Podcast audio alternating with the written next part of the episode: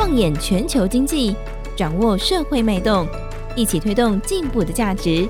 金周刊编辑室好好说，带你说出改变的台湾。各位听众朋友们，大家好，我是金周刊总编辑杨少华，欢迎收听这个礼拜的编辑室好好说。今天我们来看金周刊最新一期的封面故事，这是金周刊第一千三百八十一期，真的是一个大制作。我们做什么呢？我们飞了一万两千多公里，这还不止。到了那个地方之后，我们又飞了一千多公里，这样子的纵深，这样子的一个手笔啊，我们做什么？我们做墨西哥制造大逆袭。墨西哥，这是一个大家都听过，然后也对他会忽然立刻跳出来一些形象啊，仙人掌啦，Tequila Sunrise 啦啊，一个很大的这个帽子啊之类的啊。但是墨西哥在全球供应链的调整底下。一场大戏大秀正在这个国人约略感到陌生的国度正在火热热的进行当中哦。这里面的主角包括了我们的台湾重要的电子代工业者，还有全球电动车龙头特斯拉都在这边。这是一个攸关台湾电子代工业未来供应链的，在全球供应链调整底下一个卡位战的一个关键的一个战场。今天跟我们一起来聊的是这个题目哦，很辛苦哦，梁如，跟我们一起聊的是梁如，梁如好。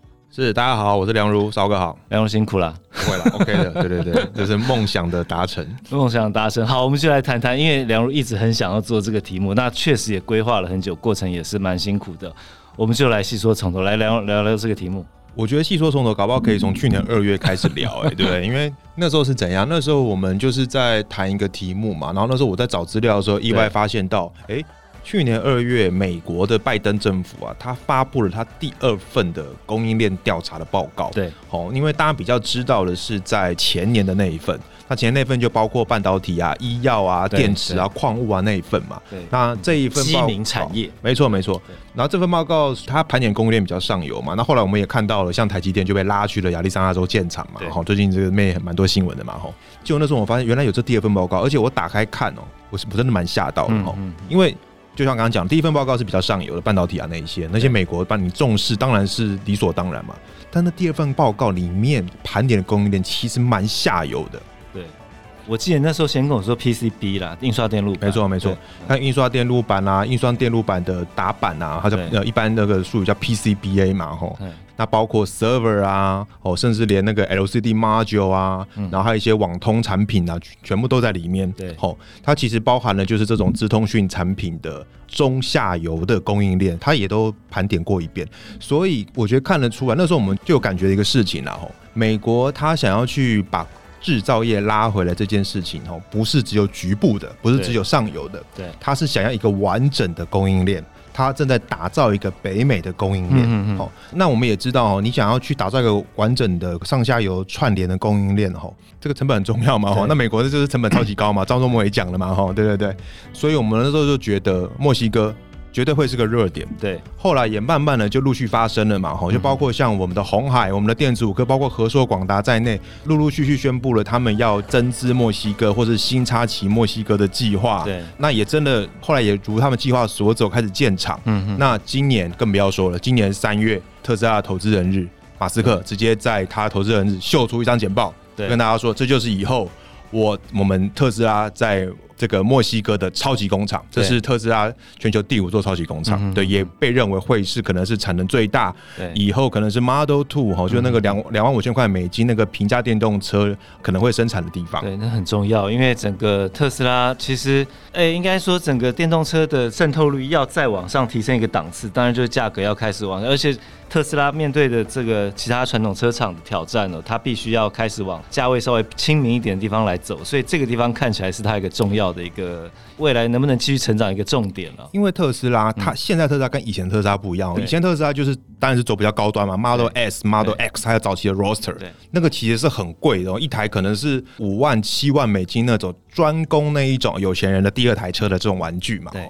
可是现在不一样，它现在是要是要走规模、走量产的哈。马斯克有以前有喊出一个目标啊，这大家都有在研究特斯拉，一定都知道这个事情。他说他以后要造两千万台车，嗯、这什么概念呢？嗯、目前哦，全球的车业龙头叫 Toyota，叫丰田，嗯，他去年的这汽车的销售量哦，包括油车、电车、油电混合车是一千多万台，对，所以意思说他想要去当，不止他不止要当电动车龙头。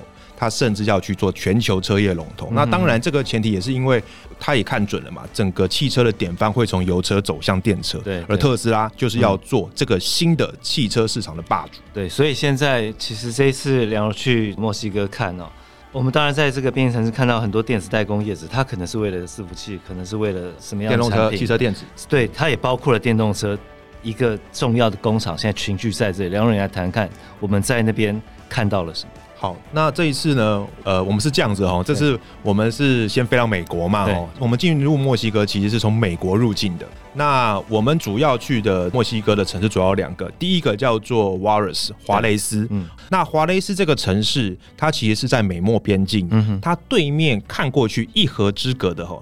就是美国德州一个叫 El Paso 的城市，艾尔巴索这这个城市这样，所以当初我们是从呃 El Paso 这边开车，哦，这 当时台上开车载我们啦，我们对，那我们有车这样，然后开车进入到呃墨西哥的华雷斯。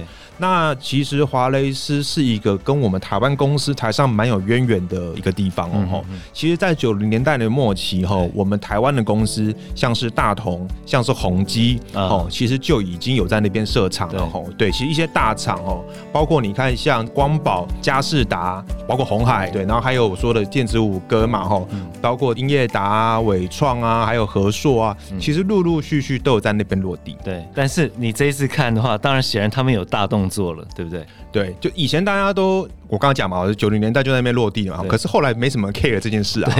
那我要跟大家讲的是哈，呃，其实包括以前的像越南哈、泰国哈，呃，甚至马来西亚哈、菲律宾。当年其实我们这些电子厂，其实，在九零年代末期、两千年初期的时候，都有陆陆续续的过去。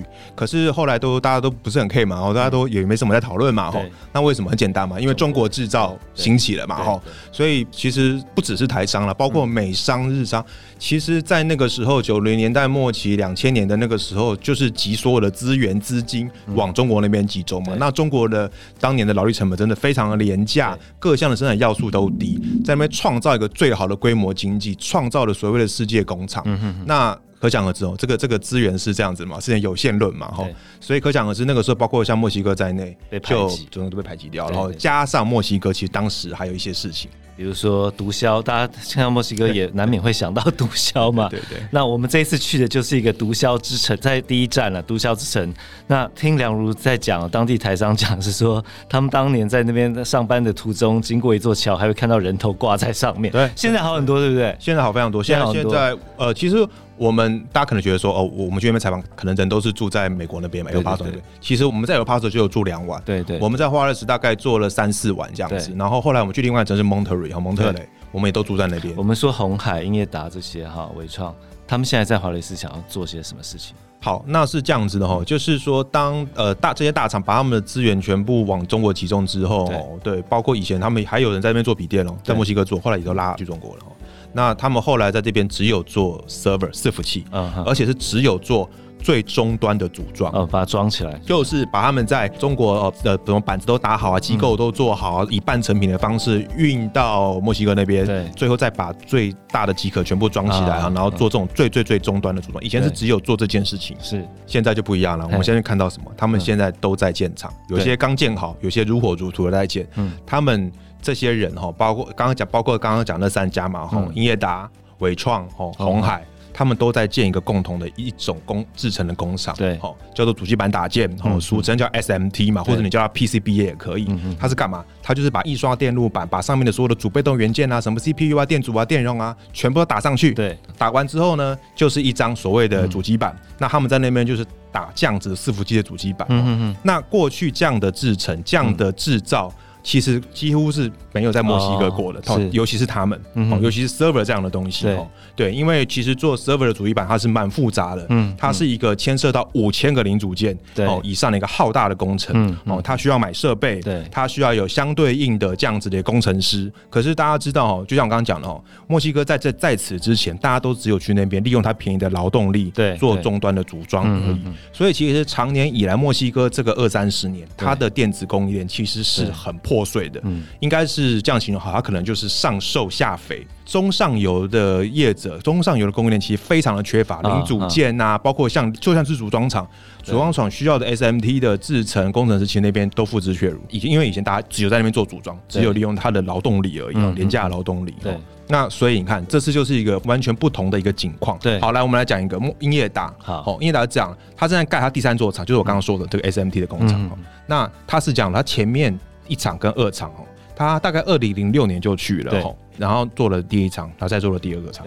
他这两座厂呢，他说他们想说他们都是租地、哦、租厂房，租用租的。对对对对，嗯、那他们伺服器这个事业的总经理哦，就跟我这样形容了，他说以前的比较像是打带跑了。我觉得大家就会想象，你就像你去租房子这样子哈，嗯、就是租房子跟买房子的差异。那现在是怎样？他们现在就自己买地，自己建厂，而且买了非常大一块的地，多大一块？大概二十五公顷。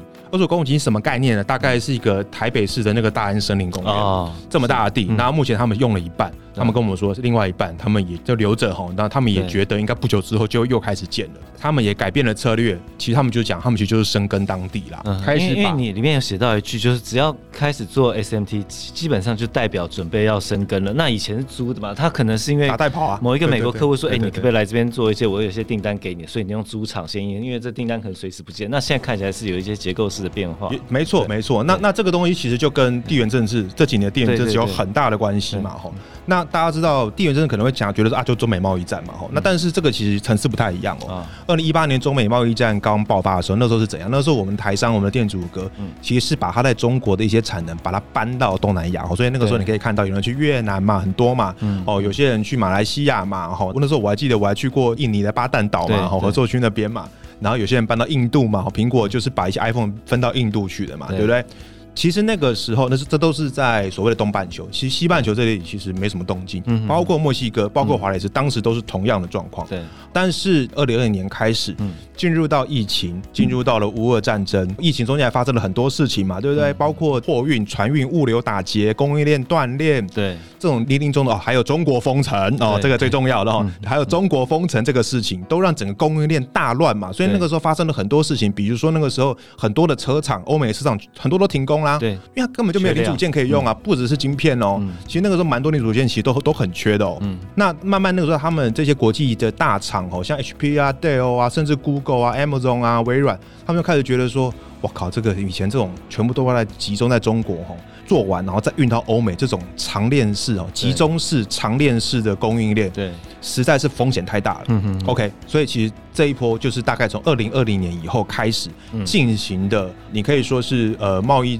战之后哈，第二波的哦再全球化，嗯哦，那这个东西是怎样？这个这个现象其实它就是把这个电子供应链从过去的我们刚刚说的它是中心化的，往中国集中的，对，变成是一个去中心的，变成是一个区域化的，变成是一个分散式的供应链。那我所以我们可以看到几个地方兴起的，现在蛮明显的哦，对啊，比如说在东南亚，我们可以看到越南。看到泰国是一个热点，包括印度其实也是，因为苹果是重压在印度嘛，所以那是一个东南亚的一个区域制造的供应链制造聚落。那在中国，那中国不用讲，中国还是有很有优势，加上它本身人口很很多嘛。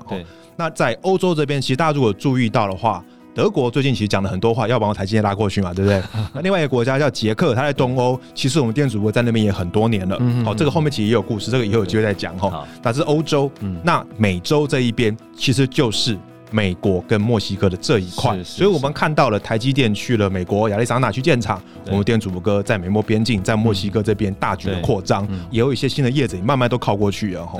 对，所以我们看到了一个区域供应链它正在兴起嘛哈。对，所以我才会说一页这个新历史哈，它正在形成哈。对对对，我们去见证了这个历史。墨西哥真的像是一个美国的工厂一样，美国工厂对啊，你可以说它是后花园，对，或者说我记得我们之前有讨论过嘛哈，就是它算是美国制造真正的美国。制造的基地，真正的基地其实就在那边。对，你刚刚说英业达，它准备有新的制程过去。现在看起来，红海的手笔听看起来你闻更大更大更可怕哦！对对对，我去真的是吓到。嗯，红海那个那个工厂的那个整个厂区的土地已经超级大了，别人是一座大安森林公园，对，他是九座，他是九座哈。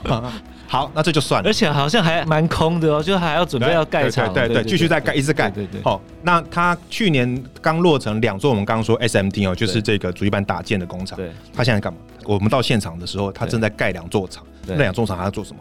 他在做机构件，塑胶或者是金属的这种机构件，mechanical。对。哦。那这东西是什么？其实就是你把它想象成机壳啦，或者或者说你把你的笔电打开，里面的那些铁件啊、塑件啊，吼，这些是比刚刚说的主机板打击 SMT。在更上游的制程吼，那鸿海在干嘛？他们的墨西哥厂区的负责人就跟我讲啊，他们在做垂直整合，他们就是把他们以前在中国的胜利方程式搬到墨西哥。事实上，假设你有在关注红海的话，对，好，其实大概也是从这大概就是刘扬伟董事长接棒开始了，因为那时候刚好也中美贸易战了嘛，吼。其实红海也是慢慢朝这个方向去发展。它过去其实就是在中国打造一个非常完整的垂直整合、成本规模非常好的一个制造的基地。不管是它过往的龙华还是在郑州，那它现在其实就是把这样的逻辑、这样子的一个架构复制到，比如说墨西哥，呃，比如说越南，对，就我们刚刚提到几个新的工厂，没错，没错，他们也在打造他们在各个区域的垂直整合的厂区。对这个真的是我看到，真的是吓到了，然后真的是非常的壮观。对，对，等于是这个至少红海看起来，就刚刚讲的，我们在各个新的一个供应链重整底下，新的几个工厂，墨西哥就是一个北美市场重要一个战区，红海这边在打造一个小郑州。那就是你文章有提到说，其实这些电子代工厂，当然我们可以说它做伺服器的主机板或做伺服器之类的，但也有人提到说，它其实还有一块就是车电。那这一次我们有深入，刚刚一开始开头讲到，又往里面走了一千公里去找。特斯拉那个超级工厂预定地，我们看到什么？好，特斯拉是这样，特斯拉它的墨西哥厂，对，它是位于一个呃墨西哥一个叫做蒙特雷的城市。那这个蒙特雷，它是在一个墨西哥的州叫做新莱昂州。新莱昂州其实它也是紧贴美国的，所以它是一个，你就可以说它那边有美国边境就是了。嗯嗯。但是蒙特雷市是稍微在里面一点点哦，但是它也离边境没有到太远。嗯嗯 OK，那特斯拉选择了在那边落地。那那边其实有蛮多的不错的条件，然后有人说它是最美国的城市，嗯，那他也说是它是整个墨西哥收入最高的一个城市，嗯嗯、很多一些呃外商公司的总 headquarter 哈，在墨西哥的话都会设在蒙特雷。哦、我我们自己住在那边，真的是会觉得跟瓦尔斯差蛮多的哦。那我们就是很疯狂啦哈，我们就那天就是从华雷斯的机场飞到那个蒙特雷去，这个两个地理的距离大概一千一百公里，哦，所以刚刚总编说的那一千公里就是这样而来的哈。就飞了一些一百公里，我们飞过去。对，那一下飞机，我们就直接驱车，嗯，去找那个特斯拉的预定地，对，墨西哥厂的预定地，是，对，找了一会，好，而且它就在一个高速公路的旁边，所以我们就停在高速公路路肩去拍那张。因为他在你刚刚讲那个马斯克秀的时候，他是用一个公开场合秀了一张照片，那那张照片是他 P 的，啊，对，他是 P 的 一个一个远景，一个场景啊，一个是很 long 的一个景，那他是。把他预想的那个超级工厂 key 在一块空地上面，那我们就去找到那块空地在一个山景，一个山景里面，对山景，对对对对，我们真的很辛苦的找到，然后找到一个制高点来拍出那个场景哦。没错没错，我们都还交叉比对很多，比如说墨西哥自己当地的新闻报道，因为他们自己也在那边找哦。对对，还有人分析说这个山是哪座山呢？然后前面的两座高速公路是哪两座高速公路，而是几号几号这样子？对，我们就真的给他找到了。对对，然后我们就。神还原哈，马斯克的那张投影片哈，那只是说我们在现场看到的是还没开始整地，对，但那块地真的非常的大，然后交通非常的方便，因为有两条高速公路。其实像我们也有去广达的那个，也在他们蒙特也在附近，也不远了，大概开二三十分钟到了。对，其实非常近，那边是一个感觉是一个蛮好的点，这样子。对，其实我不知道你怎么看，但是我因为我看到这张你们神还原的照片，其实我的想法就是说，这真的就是一块空地。那整个你刚刚说这个蒙特雷是。你们在里面那边看到是全部的新闻都是特斯拉，他们正在期待这样一个工厂，真的是百货公司啊，我们说整个翻身起来哦。那真的是一个，包括我们还看到了中国也在那边，对不对？这是我们直击的一个路资，对，在墨西哥，在蒙特雷，在蒙特雷，对对对，做的一个工业区，路资的工业区，纯路资的。然后里面二三十家业者哦，全部都是路商，直接看到了五星旗跟墨西哥的国旗就插在那边，对。那我们这个东西是除了直击这件事情之外，我们要跟大家讲一个事情，然后就是呃墨西哥制造放眼美国市场的这样的一个商机，红色供应链也看到了，当然是对，对没错，所以他们也非常的积极抢进。他们现在我们查到的 FDI 的资料嘛，它其实现在已经是墨西哥第八大还是第九大的 FDI 的来源国了，对，对，对，而且是这几年的排名，它不停的在窜高这样子，对，嗯，对，所以为什么我们这次用比较大的手笔来看这个墨西哥，它确实是一个。整个全球供应链重组底下，未来我们看美国市场、北美市场这么大的一个市场，全世界最重要的一个市场在这边。那制造业的卡位战、核心的战区就是墨西哥这几个城市。我们看我们的电子代工业在这边，他们的努力、他们的拼搏、他们现在的计划准备的规格是怎么样子？那他们遇到了什么困难？在这次报道中也有非常有故事的，也有请专家来分析在当地。他们会呃，这个我们整个供应链在当地可能会遇到的困难是什么？障碍什么？挑战什么？这些东西都攸关这些电子代工业台湾重要的一个产业未来在整个北美市场的发展哦。好，我要补充个东西，嗯、就是我们最我们那个时候，你记得那个时候我们在要出版前期一直在讨论个事情嘛？我怎么让一般人有感？对对对。那我觉得有个东西是很重要的嘛。嗯、其实，在过去二十年哈，就包括个人的就业哈，对，很多人的首选是去中国嘛。对对。当然，这跟很多企业去中国市场有很大的关系嘛。嗯、去中国找机会嘛，哈、嗯。我还认识我比较。玩我蛮几届的那种学弟学妹，对，那第一首选就是想要去中国啊，去、嗯、去杭州啊，去阿里巴巴啊，对啊，对啊，以前过去二十年是这样子的，对。但是我们这次跟大家点出一个重要的趋势，嗯、跟大家说，这个全球的供应链在变，嗯、哦，它在去中心化，它在区域化，嗯、我们台商的布局也在变，嗯。那你过去你的职涯可能最大的机会是在中国，是在对岸，嗯，嗯但未来可能就是在，没错，你要放开来想了。嗯他，你的未来机会可能是在越南，可能在泰国，可能是在印度，可能是在墨西哥，所以你应该要去理解这件事情。这真的是一个大家都必须知道、有深刻体会的一个新的趋势。那墨西哥也是一个很火热，你可能有点陌生，但你必须认识的一个新的战场。好，那这就是这个这一期我们今周刊第一千三百八十一期我们带来的一个故事：墨西哥制造大逆袭。值得大家参考。好，那有兴趣多多参考，谢谢大家，拜拜，拜拜。